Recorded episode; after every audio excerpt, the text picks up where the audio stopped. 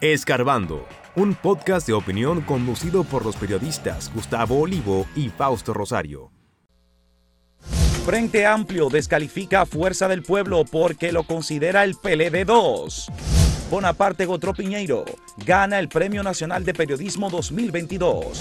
Estafador internacional Leonardo Cositorto fue apresado en Juan Dolio.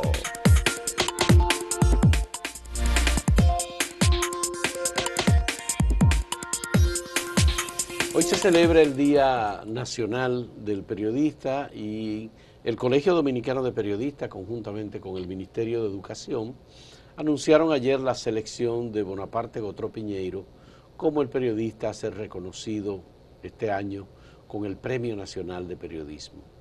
Un reconocimiento muy merecido Bonaparte Gotro Piñeiro, más conocido como Cabito. Cabito Es un periodista de larga data que hizo periodismo radiofónico en la parte, digamos, inicial de los años 60. ¿eh? Eh, todavía hasta los 70, comenzó temprano. pero, ya en el año 1965, Cabito fue el responsable de comunicación del gobierno eh, constitucional de, Francis Camaño, Francisco Alberto Camaño, y se convirtió en uno, escribió incluso un libro sobre la gestión de la Revolución de Abril por parte de Camaño y el comando en donde ellos se reunían, la dirección central de, la Revolución de Abril y luego resistencia ante la intervención militar de los Estados Unidos.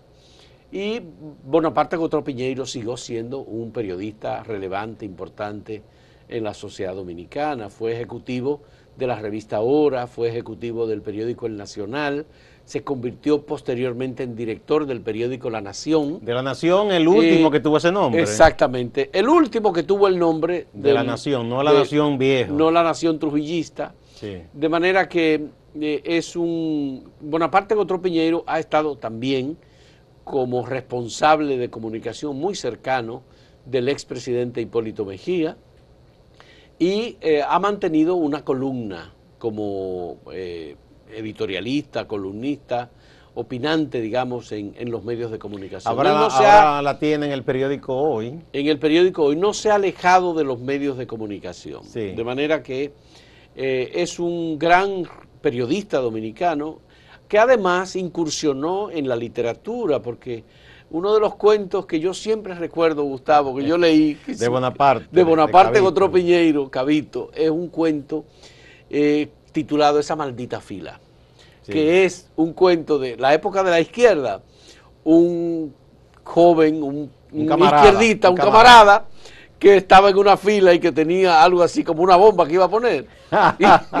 sí, yo, recuerdo ese. Sí, y entonces yo, yo, yo, no sé por qué, pero yo siempre recuerdo de Cabito ese cuello. Bueno, tiene una novela llamada Al final del arcoíris, que, también eh, tuvo su impacto en su momento. Él no le dio después calor como el ejercicio de la literatura, pero escribía muy bien. Eh, es un periodista también, eh, un gran lector de vasta formación.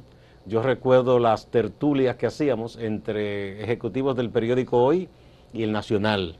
Temprano en la mañana, una, especie de rito que tenía don Cuchito Álvarez Dugan cuando llegaba era saludar a Cabito, a Gómez Pepín, y después nos reuníamos ahí a veces y compartíamos un café y conversábamos.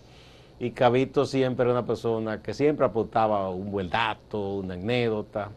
Y él estuvo, yo recuerdo un programa que se hizo durante muchos años en radio comercial, que era como la historia de la noticia, algo así. Mm, bueno, es un eh, programa... estuvieron distintas personas. Él fue uno de los que en un momento estuvo. Los Gerarme Peña Los Gerarme Peña, bienvenido Álvarez Vega.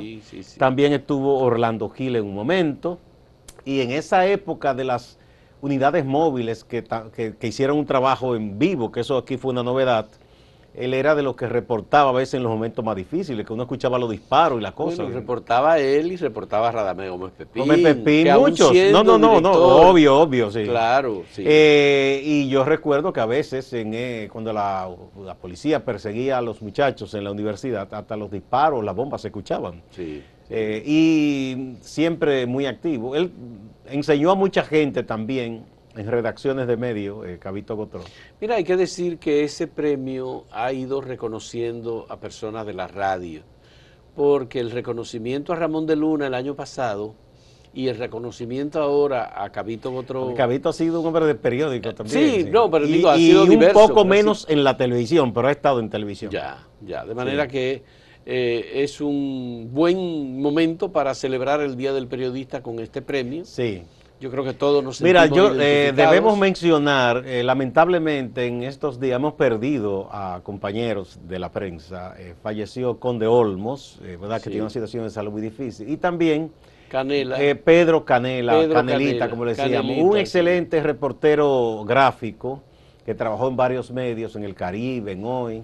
Estuvo también en, el siglo, en, instituciones. Canelita era muy, tenía muy buen ojo y lamentablemente lo perdimos recientemente. Es una pena que hayamos perdido. Pedro Canela trabajaba eh, reportajes profundos en, en, la sociedad dominicana, acompañando normalmente a Bianco Martínez. Que eran muy amigos. eran muy eh, amigos. Que Bianco, además de fotógrafo, de periodista, buen fotógrafo, pero él eh, confiaba mucho en el ojo de Pedro Canela. En el ojo de Pedro Canela, ciertamente. Hay que recordar eh, a Canela. Murió eh, Pedro Canela el fin de semana. Sí. Se deterioró, tuvo, parece que temas vinculados con, la diabetes, problemas renales que lo llevaron a hospitalización y lamentablemente en condiciones muy precarias falleció eh, Pedro Canela. Muy triste, sí.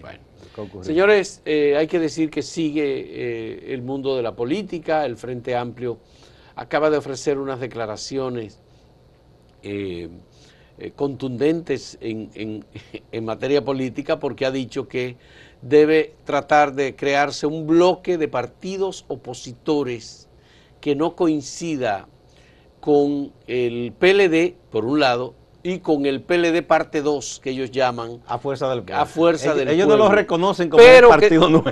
Pero que también desplace al Partido Revolucionario Moderno del Poder. Eso dicen ellos, que lo ideal sería que no, no haya continuidad, pero que de alguna manera retornen aquellos. Ya, entonces, pero no sabemos cómo es. El eh, Frente Amplio va a encabezar Parece que ellos están apostando a una gran alianza, digo yo. ¿Y quiénes podrían caber en esa eh, alianza? Bueno, ellos, ellos hablan de sectores de centro y progresista, o sea que sería algo amplio si es que lo logran, ¿no? Bueno, pero está, el Frente Amplio como partido político. Ese sería uno, yo digo que... ¿Cabe el PRD ahí? Eh, no, no, no, PRD, no, yo, creo, yo creo que... ¿Cabe Alianza País? Eh, ese tipo de, digo yo, por lo que han dicho ellos, quizá Alianza País, eh, Patria para Todos. Patria para Todos. Ese tipo de organizaciones. Yo creo que incluso ellos eh, no rechazarían directamente al PRD. Pienso que no, si se acercan. Eh, porque ellos dicen siempre y cuando sea sobre base de un acuerdo. Pero lo que me llama la atención es que Leonel Fernández estaba como solo en el escenario y le ha salido ahora, como dicen, la criada respondona, porque el Frente Amplio le ha estado diciendo, no, no, no, de ninguna manera, usted no engaña. Eh, y nada, eso ha traído impacto porque veo muchos comentarios, la gente hablando de eso, de que el, Frente Amplio dice, no, no, una alternativa, pero no con esos viejos sí, pero de todos modos no podemos olvidar que la impresión que ha estado quedando muy fija eh, y con bastante énfasis es que Leonel Fernández se va a convertir en el candidato a competir eh, contra el PRM en las elecciones del 2024. Bueno, eh, estamos todavía... Que no es el PLD. No, Por lo menos en estos prolegómenos... Habría que... Exacto, porque las cosas a veces se van poniendo en los escenarios en su lugar. Vamos a ver si es verdad que el partido del presidente Fernández ha crecido tanto como para que ya se dé como que va a ser la persona a, a vencer. Vamos a ver. Pasan muchas cosas en el camino, ¿verdad? Eh, y entonces él, nadie lo estaba atacando, ni nada. Ahora ya, por ejemplo, ahí está Frente Amplio. Es posible que surjan otros que, Ahora, que le digan al doctor Fernández Pérez, venga acá un momentito. Bien, el Frente Amplio no ha tenido nunca una participación eh, relevante en términos electorales.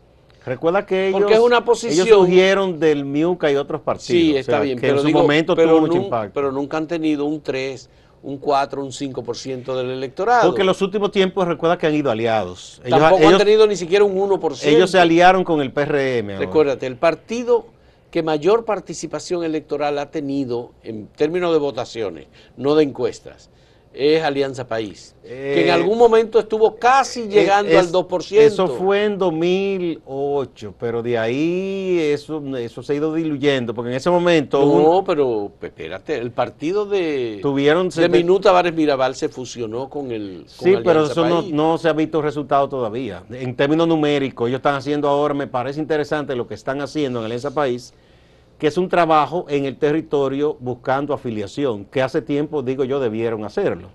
Ellos están ahora afiliando a mucha gente joven, tienen unas metas, ellos piensan que pueden ampliar su presencia en el Congreso en los próximos comicios, son de las cosas que ellos piensan. ¿Tú crees que un, un proceso de afiliación, de inscripción de personas en un partido puede significar algo si no hay un trabajo de continuidad y de organización? No, no, esa es una parte porque tú tienes que tener gente que haga el trabajo. Y mientras más personas tú tienes, ¿verdad? Como militante y se le da un entrenamiento, pueden hacerlo. Una estructura partidaria es un elemento, una cuestión muy compleja. Yo creo que yo... No es algo tan fácil como no, no, yo no e digo, inscribir una persona. No, yo no digo que sea tan fácil, pero deben hacerlo. Todos los partidos, siempre, incluso los que están en el poder, no deben nunca descansar de tratar de engrosar sus filas, porque si, si se descuidan en eso, van mal. Sí. Bueno, vamos a hacer una pausa, pero antes tenemos una pregunta para ustedes.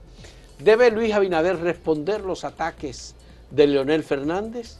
Ustedes dirán sí o no. Son las dos opciones que tenemos. En un momento volvemos.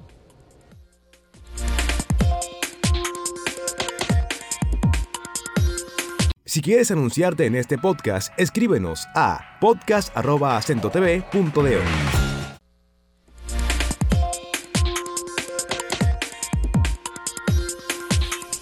Bueno, en el ámbito internacional, tú sabes que con el asunto de la invasión, la incursión militar de Rusia en Ucrania, bueno, Occidente se ha unido y ha bloqueado muchas cosas. De hecho, medios de comunicación rusos o opiniones que se den eh, son bloqueadas. Se oye una sola versión de lo, de lo que está ocurriendo, sin defender a nadie, ¿no? Y bueno, han hablado el propio Biden personalmente, hasta sugirió un golpe de Estado después hecho hacia atrás, porque se cuenta que fue un error. Y la propia Casa Blanca eh, le enmendó la plana diciendo, no, no, no estamos hablando de tumbar ese gobierno. Y hablaron de que esa destrucción masiva. Entonces Rusia le dice, bueno, bien, ustedes están diciendo esto, ¿y qué me cuentan de lo que ocurrió en Irak, en Afganistán, en Siria? ¿verdad? Porque, y cuando ocurrió la guerra de los Balcanes, que Estados Unidos ahí bombardeó muchísimo en esa zona.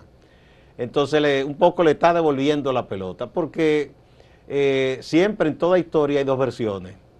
Sin justificar una cosa, pero no, los que hoy acusan a Rusia no, no son precisamente santos. Han hecho muchas invasiones, han destruido países y son irresponsables porque lo han dejado así.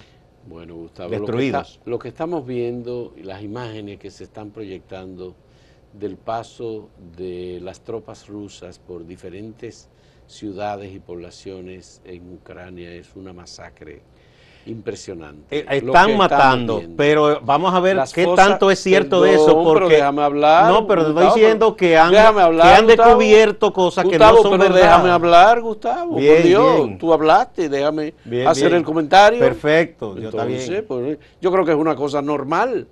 Tú acabas de decir, yo te estoy diciendo, hay imágenes, videos, fotografías de fosas comunes de cientos de personas civiles en diferentes ciudades por las cuales han pasado las tropas rusas. Los rusos han ganado la guerra, los rusos han destruido definitivamente los lugares por donde han pasado. Esas masacres son crímenes de guerra, crímenes de lesa humanidad, que son inaceptables, en ningún lugar del mundo pueden aceptarse, independientemente de que se quiera justificar políticamente que Putin hizo tal cosa, que es un nacionalista. Nada de eso, oye, me justifica el crimen contra ciudadanos de un país que además están en situación de vivir su vida pacíficamente. Que los gobernantes hayan optado por ser integrantes de la OTAN o cualquier otra cosa. Bueno, sí, es verdad, pero no justifica el crimen contra ciudadanos eh, civiles. No, no se justifica, pero no, Estados Unidos ni Europa tiene moral para atacarlo. porque hicieron cosas iguales o peores. O Estados Unidos reconstruyó Irak. No, yo no. Estados Unidos reconstruyó Libia. El tema no es ahora Estados Unidos. El tema es ahora que Rusia penetró contra un país soberano, lo intervino y está masacrando a la población Muy mal por Rusia, pero me gustaría que los occidentales... ahora. Muy mal, pero me gustaría que los occidentales pacifistas y democráticos dejen de apoyar dictaduras, como muchas de las que apoyan en África, y retiren sus tropas en 64 países que en este momento tienen intervenciones. Porque es que es una historia de un lado, malísimo por ambos lados. Muy mal, Gustavo. Yo creo que el mundo, el ejemplo que está recibiendo el mundo en este momento es que la intervención de Rusia ha significado un daño eh, a, la economía mundial, por un lado, y por otro lado ha representado una destrucción de todos los organismos multilaterales de acuerdos, de diálogo, de reconocimiento, de soberanía, todos los parámetros internacionales. Naciones Unidas no tiene sentido de existir. Pero que hace mucho no tiene. Cuando Butros Gali era secretario general del egipcio, Bush padre, pese a que hablaron de que no se iba a intervenir en Irak, por encima de todo intervino. Es que te digo, es, esos países son muy hipócritas. Pero igual criticamos a, Estados Unidos cuando ocurrió aquello, Gustavo. Lo único que no se tomaron medidas.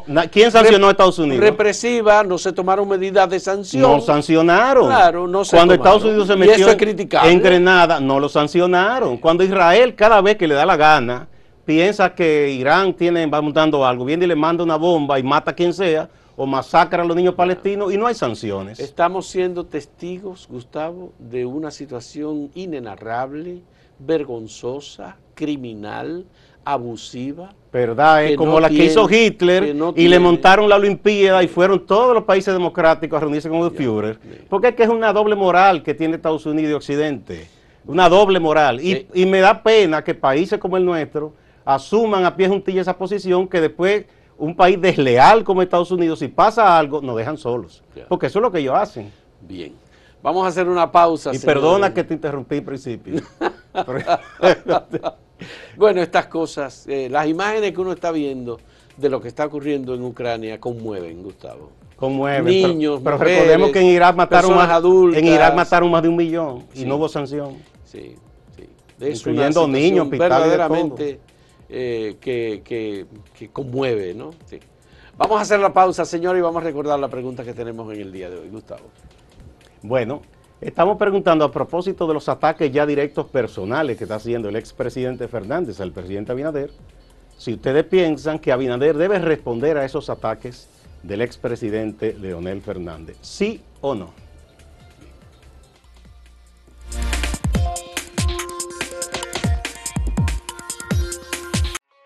Síguenos en redes sociales, arroba acento diario y arroba acento TV.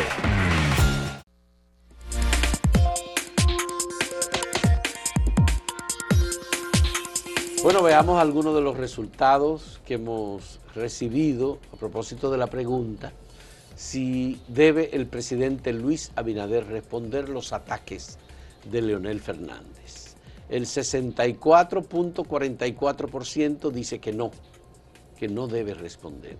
Y el 35.56% dice que sí. Esto es en el portal, directamente en acento. Bien, vamos a ver ahora en Twitter. Mira, en Twitter es mayor el porcentaje de lo que piensan que debe, que, no, debe, responder. no debe 72.8% piensan que el presidente Abinader no debe responder las críticas personales del expresidente Fernández, mientras que el 27.2% piensa que sí, que debe responderle. Vamos a ver en YouTube, el dato es igual, en la misma proporción. El no es que no le responda el 71% y el 29% dice que sí, que debe responder. Aquí, mira, 3.300 participaron en ese... Vamos a ver algunos comentarios ahora. Mira, ahí está Quisqueyano que dice, no, no tiene que responderle porque él no ha dicho nada, no plantea temas de importancia está con el mismo discurso del pasado. Belkis A dice que deje al león ahogarse en sus miserias. Y Ramona Villa dice, Luis no puede ponerse a revivir muerto. Gracias a Dios, Luis se maneja muy bien hasta ahora. Cero distracción. Ya la sociedad no es la misma. Inocencia Altagracia Rodríguez Ramírez dice, Leonel cree que le está hablando a un pueblo sin memoria. Gracias a Dios que existe Google para refrescar la memoria. Ramón HR Block Network, Networker, dice, lo que no tiene importancia, no hay por qué dársela. El país conoce muy bien cuáles son las intenciones de Leonel Fernández. Bueno, pues en general aquí la opinión es que no, que no le responda. Cero distracción y mantenerse enfocado en el trabajo. Que no se deje provocar. Pa'lante, presidente. Portia Abel es quien dice eso. Bueno, pues esas son algunas de las opiniones, casi todas prácticamente en la misma línea. Vamos a pasar ahora con Máximo Laureano, que está en Santiago y que tiene un reporte como cada día para nosotros sobre las noticias más importantes del Cibao. Adelante, Máximo. Gracias, saludos. En la misa de aniversario de la Corporación de Acueducto y Alcantarillado de Santiago, la Corazán, que está cumpliendo 45 años, el obispo auxiliar de la Arquidiócesis de Santiago, Monseñor Tomás Morel Diplán, recomendó a las autoridades crear programas que se lleven a las aulas para que los estudiantes sean orientados en relación al uso del agua. El predicador católico también dejó algunos consejos para quienes ocupan cargos públicos. una visión de la sociedad, una institución, ser justo.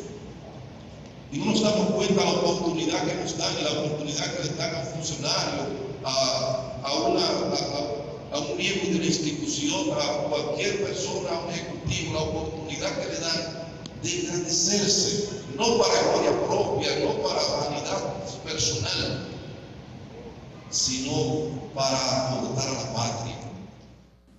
A propósito del agua, Andrés Burgos, gerente general de Corazán, ha destacado que su logro más importante ha sido reducir el déficit de agua potable para la población de unos 45 millones de galones a 30 millones de galones por día.